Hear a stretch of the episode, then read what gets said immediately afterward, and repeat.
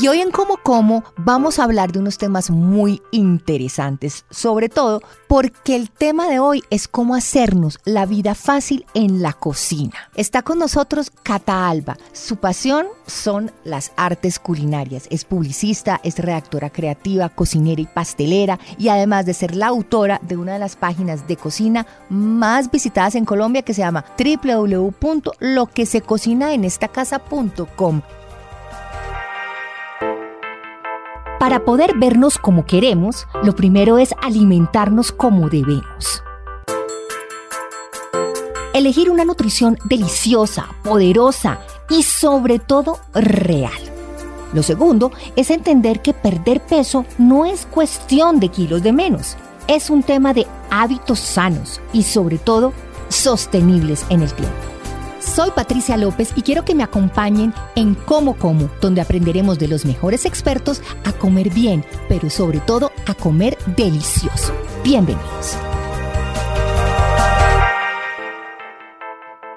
Cata, bienvenida Como Como. Hola Patricia, muchas gracias por la invitación. Feliz de estar acá. Bueno, hoy vamos a hablar de herramientas básicas en la cocina, vamos a hablar de la lista de mercado que me parece clave, vamos a hablar de cómo hacer para que las verduras duren más tiempo y no se nos dañen y vamos a hablar de un tema que me parece que es muy, muy puntual para esta época del año y es las loncheras, las loncheras saludables y cómo podemos hacer esos mercados para esas loncheras y cómo realizarlas de manera nutritiva, deliciosa y sobre todo, digo yo, sostenibles.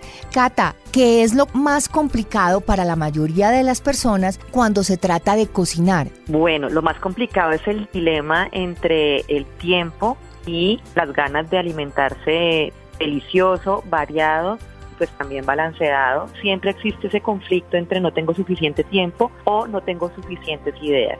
Entonces mi recomendación es una planificación. Yo sé que a muchos nos da pereza el tema de, de, o pereza o no podemos, digamos, parar lo que estamos haciendo para ponernos a cocinar, pero hay metodologías o hay formas de hacerlo que nos ayudan a hacernos la vida más fácil en la cocina. Por ejemplo, la planeación previa del menú semanal.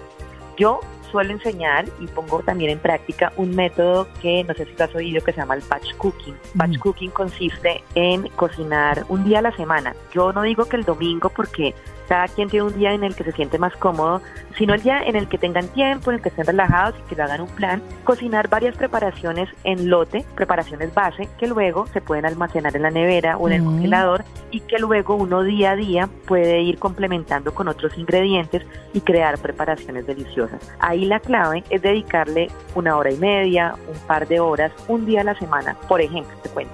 Una preparación base es un, arroz, hacer una cantidad de arroz considerable, cortar verduritas, por ejemplo, eh, julianas o tiritas de pimentón, de cebolla, de zucchini, tener ya dividido y con una cocción cortica brócoli, coliflor, eh, algunos vegetales como ya previamente cortados, hacerse un buen caldo o fondo de vegetales, hacerse una salsa de tomates muy básica y cocinar algunas cosas que nos ayudan a ahorrar tiempo, por ejemplo, una pechuga o dorar una carne molida, tener cosas muy básicas. Luego cada día yo puedo sacar algunas de esas preparaciones y armar platos complementándolos con ingredientes extra y sobre todo lo más importante, lo que hace realmente variada la sazón es contar con unos condimentos en, la ah, cocina. Eso es lo más clave, eso es lo más clave. De verdad que Cata, que yo siempre que hablo de cocina, yo digo, la diversión está en la variedad, porque si comemos siempre lo mismo, no es sostenible en el tiempo, la verdad, nos terminamos de aburrir al cabo de, de unas semanas, pero sí, la variedad está en esas especies, en esos sabores, en ponerle un aceitico de aguacate o ponerle aquí un poquitico de pimienta o ponerle aquí un poquito de cúrcuma, etcétera. Todas esas variaciones hacen que de verdad como que el paladar no se aburra. Exactamente, son los que hacen toda la diferencia y no nos quitan mucho tiempo. Simplemente es variar los condimentos y tenemos una preparación completamente diferente. Por ejemplo, si tú sazonas una carne molida básica y la sazonamos con orégano, con tomillo, con sal y con pimienta, nos queda perfecta para unas albóndigas o para hacer la mezcla con una salsa de tomates y tener una salsa para una pasta. Pero si esa misma carne, por el contrario, la sazonamos con canela, con comino, con un poquito de jengibre en polvo, tenemos ya una carne con un sabor completamente diferente que nos sirve para hacer, por ejemplo, unas koftas, que son unas albondiguitas eh, de sabor griego. O incluso esa misma carne con canela, con comino y la mezclamos con un arroz y almendras tostadas, nos queda un sabor más libanés. Entonces, como ves, es el mismo ingrediente básico, solamente variamos las especias, los condimentos y ya tenemos un sabor completamente diferente. Esa es una de las recomendaciones que hago para hacernos, digamos, la vida más variada cada día en la cocina. Y, y, Cata, cuando vamos a hacer, digamos, ese espacio para cocinar, que vamos a decir, listo, tengo aquí una hora y media, voy a poner musiquita, no sé, tal vez me voy a tomar un vinito y voy a ponerme a cocinar. ¿Qué más, más o menos qué tipos de alimentos deberíamos tener en cuenta. No sé si hay, digamos, cocinar verduras, check, eh, carbohidratos, check, eh, proteína, o sea, como que si hay que tener en cuenta cada una de las eh, de los de los grupos de los alimentos para tener uno de cada uno para poderlos mezclar después hay algo que se consume bastante, pasta, pero eso sí es algo que yo recomiendo prepararlo el día que lo vayamos a consumir, porque almacenarlo lo podemos hacer, pero siempre será mucho mejor en el día del consumo. Podemos hacer, por ejemplo, adelantar papas, podemos cortar las papas, pelar las papas, cortarlas en cascos o en bastones, darles una cocción casi que al dente, o sea que no estén completamente blanditas y tenerlas congeladas. Y ya el día que las vamos a usar, las sacamos y las podemos hacer o fritura para unas papitas a la francesa o en cascos crocantes, o si contamos con un air fryer también, o podemos simplemente terminar la cocción en agua para que estén blanditas y luego mezclarlas con una salsita. Genial. Es en cuanto a carbohidratos. Vegetales, como te comentaba, podemos adelantar cortar cebolla, pimentón, zucchini, brócoli. El ajo, yo digo que adelantar el ajo y mantenerlo en un frasco con aceite de oliva es una salvación. Exacto, el ajo. Yo hago una salsa de tomates muy básica, donde pongo a dorar tomate y cebolla cabezona y ajo cortados bruscamente y luego esa misma salsa, sal y condimentos, la licúo con un poquitico de agua. Y esa salsa yo luego la puedo usar para muchísimas cosas cambiando de los condimentos. Por ejemplo, una salsa de tomates básica, si esa misma la mezclas con sal y pimienta y albahaca, nos queda para una pasta. Y esa misma salsa la podemos agregar, por ejemplo, un crema de leche y queso mozzarella nos serviría para unas papas chorreadas. Entonces, esa salsa, pues aconsejo tenerla. En el tema de las Muy socorrida, muy socorrida, como dirían las mamás. Exactamente. Y proteínas ya va un poco mm, al gusto de cada uno, pero yo suelo, por ejemplo, tener carne molida ya dorada lista, una pechuga de pollo cocida para luego desmechar o cortar en fileticos. También puedes eh, porcionar, por decir algo, pescado o pollo o incluso filetes de carne y crearles unas marinadas a cada uno. Entonces las metes en una bolsita, mm. la pieza que vas a, a cocinar más adelante y ahí mezclas la bolsita, por ejemplo, una marinada más oriental, entonces mezclas, por decir algo, salsa soya con miel y con un poquito de mostaza y frotas una pechuguita de pollo con eso, lo guardas en una bolsita y luego el día que lo vas a cocinar simplemente sacas y lo pones en una sartén y listo. O puedes crear una marinada mm, eh, más, digamos, barbecue.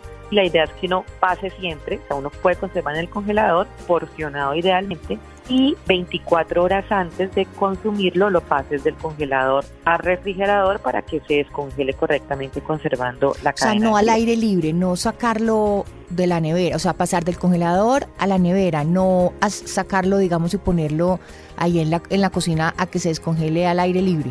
Exacto, ¿por qué? Porque si lo hacemos así, yo sé que muchas veces uno se le olvida pasarlo por el 24 horas antes. Claro, pero yo siempre digo, si no es la norma, de vez en cuando uno puede hacer eso. Eh, como digo yo, descongelarlo la fuerza que a veces uno mete la bolsita en agua caliente o a veces o al micro. en el microondas. Exacto. Pero lo más recomendable, la práctica más saludable es pasarlo porque así evitamos una proliferación de bacterias, con esas buenas prácticas no nos va a caer mal la comida. Y en el congelador, ¿cuánto tiempo pueden durar estos alimentos que ya están preparados? Digamos, la pechuguita que yo ya preparé y, la pongo ahí, ¿cuánto tiempo me puede durar en el congelador? Cada proteína, digamos, tiene unos tiempos eh, estándar, pero tiempo que con lo que uno podría ir a la fija y no va a tener problemas son tres meses. O sea, tres meses puedes hacerlo. Importante si podemos marcar la bolsa con una cinta, con un marcador de esos que no se borran, con la, fecha. en lo que lo para que tengas y no y con lo que hay adentro, eso lo digo por experiencia, porque en estos días saqué una bolsita que juré que era cebollita picada y resulta que era arroz. O sea, Claro. Claro, porque eso como que congelado no, no, no, se ve. No se distingue mucho. Entonces hay que marcar qué es lo que hay adentro y sobre todo la fecha. Cata, hablemos del tema de cómo conservar por más tiempo nuestras verduras, que yo creo que es un gran dolor de cabeza para las personas cuando efectivamente vamos a dedicar esa hora y media para cocinar y vamos a ver la albahaca y no, no, ya está más aporreada que hasta ahí. El apio a mí me ha ido pésimo con el apio, yo, yo he tratado de congelarlo, no la logro, yo trato de envolverlo en papel absorbente tampoco, mejor dicho, ¿cuál es la recomendación profesional para que esos alimentos perecederos no se nos dañen tan rápido? Bueno, digamos que lo que más sufren son las hojas, el cilantro, perejil, la lechuga, selga, espinaca, todas esas. En cuanto a las hojas grandes, yo lo que hago después de lavarlas bien, es tomar un recipiente, un contenedor plástico. Ahí quiero hacer pausa, pausa, pero activa. Cuando tú dices lavarla bien, ¿qué significa? ¿Con qué la lavas? Bueno, yo la verdad en mi casa yo las desprendo del tallo y las lavo muy bien en agua y a veces le pongo un poquitico de vinagre. Ah, vinagre es, antiséptico y también hay algunos productos que venden en supermercados o Fruber que ayudan a la desinfección pero es lavarlas bien, quitarles el exceso de tierra y sacudirlas un poquito. Luego yo lo que hago es tomo el contenedor de plástico y pongo una camita de papel de cocina, luego pongo una cama de hojas de ya lavadas, ya sea de lechuga, espinaca, selga, de las hojas grandes, luego pongo otra camita de papel, otra camita de hojas, termino con papel como si estuviera haciendo una lasaña y tapo bien el recipiente. Y así se pueden conservar mucho más frescas y crujientes por lo menos unos 10 días en cuanto a las hojas grandes. El perejil, el cilantro, la verdad es bastante difícil que se conserven mucho tiempo, pero uno puede hacer que duren un poquito más si lo pones sobre una también una tallita de papel de cocina, lo enrollas y lo salpicas con un poquito de agua y lo metes en una bolsa, pero la idea es que la bolsa quede como bien cerrada, bien apretadita, que no le entre mucho aire y así se meten en la nevera. Pueden durar un poco más, pero la verdad es que siempre es un tema, ¿no? Porque además uno no consigue poquito cilantro o poquito perejil, sino una cantidad y no duran tanto. Pero eso puede ser una manera que ayude. Los demás vegetales, hay vegetales, por ejemplo, que no se deben conservar en la nevera, como las papas. Las papas se deben conservar en un lugar fresco donde les entre poca luz y seco. Y en la nevera lo ideal es poner los vegetales agrupándolos por su similitud en humedad o en dureza. Entonces, por ejemplo, el brócoli con la coliflor, que son como las crucíferas, irían más juntas. Los alimentos que tienen mucha más agua, por ejemplo, el pepino o el tomate, también.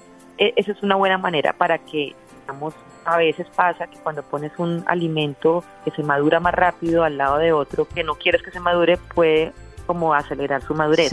Entonces se deben agrupar como que sean parecidos, ¿no? Su nivel de humedad. Sí, un truquito que me ha funcionado, la verdad, y es hacer como una especie como de invernadero con unas bolsitas Ziploc, o sea, tomo la albahaca, ¿cierto? O, mm, o el perejil y les corto un poquito los tallos de lo que traen, ¿cierto? Entonces los pongo en unos frasquitos con agua y encima lo cubro por completo con una bolsita Ziploc. Y eso empieza a ser como si fuera como un invernadero, o sea, él empieza como a estar humedeciendo y nos duran un poquito más. A mí ese truquito me ha funcionado. Y he visto, la verdad no y he visto mucho en Instagram que toman los limones y los meten como en agua y los guardan en, la nevera pero en agua. Esa no, la he pues, ensayado todavía. Esa no la he ensayado todavía. Con la que no he podido es con el aguacate, pero la verdad es que yo consumo tanto aguacate que a la hora la verdad eso no da un brinco en mi casa, pero ese también es difícil para conservarlo. Sí, el aguacate sí se debe comprar realmente casi que a veces hasta uno va y dice necesito un aguacate para dentro de tres días y se lo ya, ya le mm. tienen el ojo. Y cuando se abre toca consumirlo todo, porque si no, ¿cómo hace uno para que no se ponga tan negro? Para que dure un poquito más, lo que hago es que, por ejemplo, si lo partí a la mitad, la superficie la puedes frotar con un poquito de vinagre blanco o de limón mm. y luego lo cubres con papel vinipel, pero al contacto, o sea, que no quede nada de aire. Ah, ok. Y eso hace que no se oxide tan rápido. Mm, genial, muy buen truco. Bueno, ahora, lista de mercado y yo quiero que hagamos lista de mercado tipo lonchera, porque me parece que en este momento las personas están muy atentas en cómo preparar las loncheras de sus hijos. Yo tengo una niña y lo que trato de ser balanceada en la lonchera, incluyendo siempre una bebida láctea, una fruta, siempre, carbohidrato en lo posible saludable. En mi casa, pues yo evito mucho enviarle paqueticos ya de comida procesada, pero pues sé que ella querrá y no quiera también sentirse un poco excluida, ¿no? De no comer paqueticos. Entonces, si yo le compro un paquetico, un paquetico donde uno lea en el paquete que los ingredientes son lo más básico, por decirte algunos, unos patacones. Entonces, los ingredientes son plátano, sal y aceite y ya, o sea, y evitar que digan pues que tienen muchos añadidos o componentes químicos, pero es algo digamos no tan recurrente, pero sí trato o de comprar paqueticos que sean horneados, ¿no? Cositas más como rosquitas, besitos,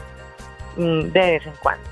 Y también algo de proteína que, que, puede estar en un quesito o que puede estar en algunas mezclas que yo hago, digamos, unos muffins eh, caseritos donde uno le pueda mezclar una mezcla de huevos, de harina de pollo, por ejemplo, desmechado o de maicito o queso. Entonces ahí como que en un mismo en un mismo producto pues reúnes varias cosas que necesitas. Así armo básicamente la lonchera. Bueno, Lácteo, la fruta, sí prefiero que vaya fruta. Eso le iba a preguntar, Cata, porque hemos escuchado ya aquí en este podcast varias veces muchos expertos que dicen que la fruta es mucho mejor consumirla en su estado natural y no en jugo. En ese caso, ¿cómo hace con los niños? En las loncheras. Yo no le envío el jugo, yo le envío agua, le envío y le bebida láctea, eso sí y la fruta se la, se la envía entera o en, trocitos, pero sí es mucho mejor porque pues lo que dicen es, cuando uno hace un jugo natural y tiene que utilizar más frutas y también el contenido pues de azúcar se eleva. Y por otro lado estás perdiendo muchas de las propiedades de la fruta, la fibra que tiene la cáscara o, o la misma fruta como la naranja. Entonces pues se recomienda que la consuman en su estado natural. Y el dulcecito, no sé si los niños siempre están buscando tener algo de dulcecito en sus loncheras. Sí, yo también le agrego, como digo yo, la indulgencia y, y alguna cosita que pueden ser galletas, pero bueno, esa sí ya depende un poco de cada familia, digamos, considerará hasta dónde... Hasta dónde es la indulgencia.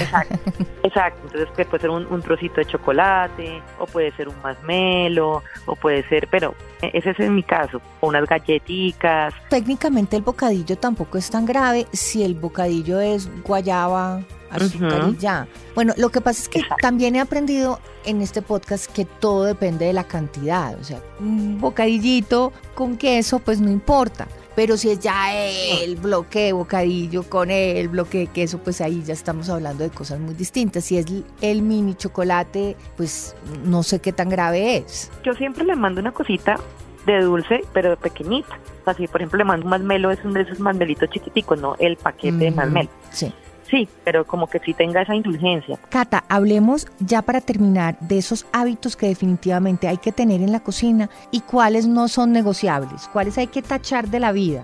Bueno, hábitos yo recomiendo y lo que hago en mis clases en todo es, eh, es consumimos alimentos reales y casi nada procesado. O sea, muy pocas cosas procesadas, partimos de, lo que viene, ¿no? de la naturaleza, tener unos buenos vegetales bien versátiles, unos condimentos y tener una dieta balanceada, la organización, la limpieza.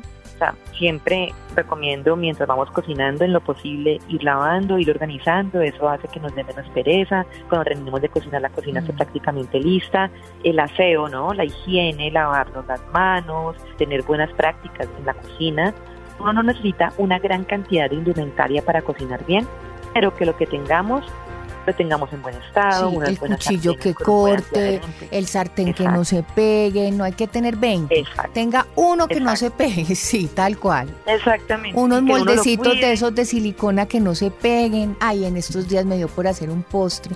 Y no me preguntes por qué. Cogí unos cositos de muffins que tenía que hacer a mi lado. Yo ve esto hace rato no lo uso. Claro, entendí por qué hace rato no lo usaba. Ah, no, mitad de los muffins se quedaron ahí pegados, nada que hacer. Y yo lo boté. Sí. Yo dije, ya, y, eso es bueno también en la cocina, hacer a lo maricondo. Usted saque y bote lo que no usa. Exactamente, no, no es tener una cantidad de cosas, sino que lo que uno tenga, esté bueno. El antiadherente, por ejemplo, sí tiene uno que verificar que es un buen antiadherente, no esos que venden baratísimos, porque claro, al principio te duran, pero también en, algún momento se empiezan a desprender, puede ser tóxico para el alimento, cuidar las cosas que uno tiene mm. y eso siempre lo recomiendo, si contamos con la fortuna de tener ayuda en la casa, ya sea de los hijos o del esposo, pues que también hacerlos parte de la rutina, ya sea lavando o algo, pero que integren para que pues, la responsabilidad también sea compartida y el momento de cocinar se disfrute mucho más, incluso con los niños. Muchas veces dicen, ¿cómo hago para que mis hijos coman mejor? El ejemplo es, la mejor manera, ¿no? Entonces, involucrarlos en el proceso, que entiendan qué es lo que están comiendo, de dónde vienen los alimentos, cómo se transforman en, una, en un plato. Entonces, pues ese momento es muy importante, involucrar en lo posible, si no puede, en, el proceso a la gente que vive con uno. Delicioso. Pues Cata Alba, muy buenas recomendaciones, excelentes ideas para que los alimentos nos duren más, para hacer que cocinar sea mucho más divertido y no sea tedioso para las loncheras de los niños y yo creo que si se nos queda una palabra en la mente en este podcast de cómo como hoy para hacernos la vida más fácil en la cocina es adelantarnos y preparar. Si usted prepara sus menús, si usted prepara sus compras, en el momento en que usted le dé hambre y tiene a la mano un snack saludable, estoy segura que usted no se va a ir para las papitas fritas. Si usted llega cansado a su casa y tiene el pollito desmenuzado, tiene el arrocito y tiene los vegetales ya casi cocinados, ahí tiene una comidita deliciosa, sana y real y no le va a pereza hacerla. Así que estas recomendaciones están muy buenas. Cata, ¿dónde la podemos encontrar en las redes sociales? Bueno, en todo lado, en Twitter, en Instagram, en Facebook, me encuentran como Catalba, con una sola A, Catalba seguido, y mi página web catalba.co. Ahí está centralizado todas las ayudas que tengo para ayudarles a hacer la vida fácil en la cocina y también otras cosas chéveres como experiencias presenciales de cocina gastronómica muy chéveres que estoy haciendo en un lugar muy bonito que se llama Con Contraseña. Entonces, en catalba.co encuentran absolutamente todo. Delicioso. Catalba, muchas gracias por estar aquí en Como Como y hasta la próxima porque tenemos mucho, mucho tema. Claro que sí. Gracias Patricia por la invitación. Un abrazo. Gracias.